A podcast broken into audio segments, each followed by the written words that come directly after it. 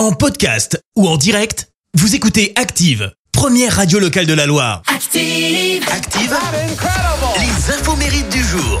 Soyez les bienvenus en ce vendredi 13 janvier. Nous fêtons les Yvette et puis côté anniversaire, alors deux destins incroyables. On a d'un côté euh, l'acteur britannique Orlando Bloom qui fête ses 46 ans.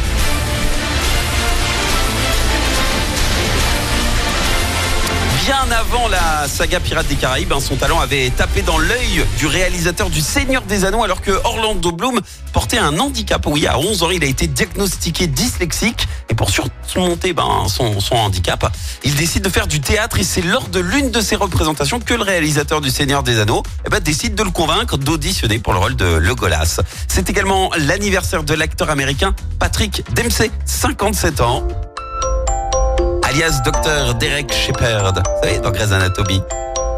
Et avant d'ailleurs de devenir docteur Mamour, il avait auditionné en vain pour devenir Dr House. Et le saviez-vous, bah, Patrick Dempsey a un point commun justement avec Orlando Bloom, puisque lui aussi est dyslexique jusqu'à l'âge de 12 ans. Il ne savait ni lire ni écrire. Et avant que sa dyslexie euh, ne soit diagnostiquée, bah, il avait été placé dans une école pour enfants avec des retards de développement mental. Euh, héros dans la série. Et euh, en 2012, il a également été héros dans la vraie vie, Patrick Dempsey. Il a sauvé la vie d'un jeune homme de 17 ans dont la voiture en fait venait de se renverser pas très loin de chez lui. L'acteur, il a carrément pris un pied de biche, déterminé. Il prend un extincteur avec pour l'évacuer du véhicule.